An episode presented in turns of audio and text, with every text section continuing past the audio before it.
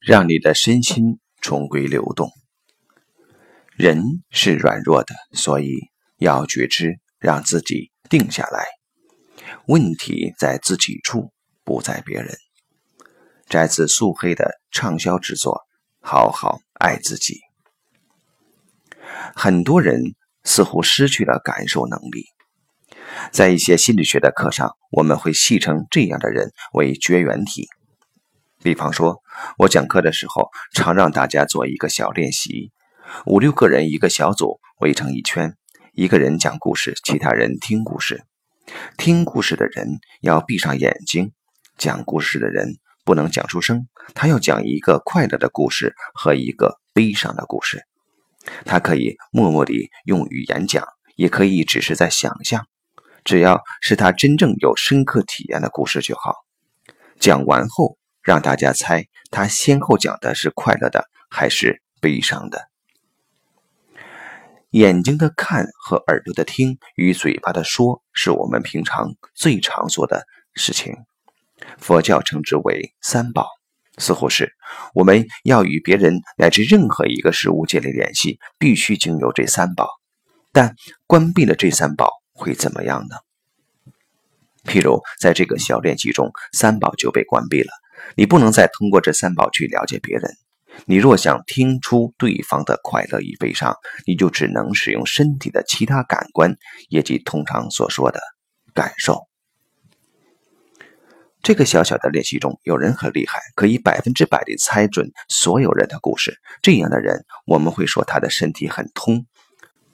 也有人很麻木。完全不能体会到任何一个讲故事人的体会，这就是我们所戏称的绝缘体了。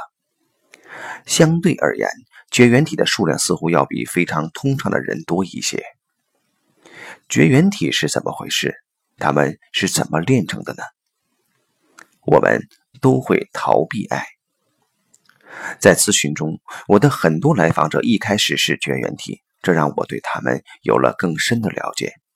譬如咨询中，我常让来访者做身体放松的工作。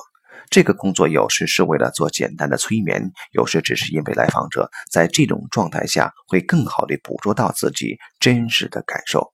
否则，假若只是两个人滔滔不绝的对话，那就常常只是思维层面的沟通了。但只要让一个人沉静下来，也就是说，让一个人的身体放松下来，他就可以更好地发现自己的真实感受了。比方说，我的一位来访者，他说最近一段时间，只要和男朋友在一起就吃不下饭，那种感觉好像是得了厌食症。一开始，如果只是纯粹头脑层面的对话，那么可以说他是对男友有很大的情绪，觉得他做事情很不成熟。但是，再让他闭上眼睛，做几个深呼吸，略略花一两分钟时间感受了一下身体后，我再问他，让他和男友在一起时吃不下饭去的这种感受是什么？假若他可以说话，他想说什么？他安静了一会儿后说：“我想对男友说，你对我太好了，这样我有压力，我有时想离你远一点儿。”哦，原来是这样。当时我想，疏远也是一个很重要的心理需求。太多时候，我们想为自己保持一个空间，所以他这种感受很有道理。然而，在和他探讨这种对独立空间的需要时，我隐隐觉得这不是全部。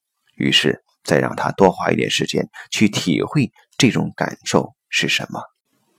这次，他花了约两三分钟时间感受自己，突然间泪如雨下。我问他发生了什么，他说他明白了，这种感受是，他觉得男友对他太好了，他隐隐觉得他不值得男友对他这么好。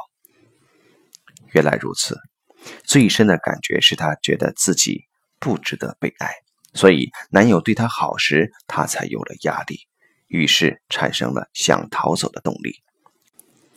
但是她又觉得自己也不能对男友讲出想逃走的动力，结果。转而成了总是看男友不顺眼，觉得他做事不成熟，和他在一起吃饭时才不能下咽。这个故事中，假若心理医生是只会用脑的绝缘体，那么就可能会停留在她对男友不满而觉得男友做事不成熟这一层，而这离心理真相相当遥远。要帮助来访者更好地捕捉到自己的心理真相，就必须引领来访者去体会自己的感受。所谓体会，就是通过身体去领会。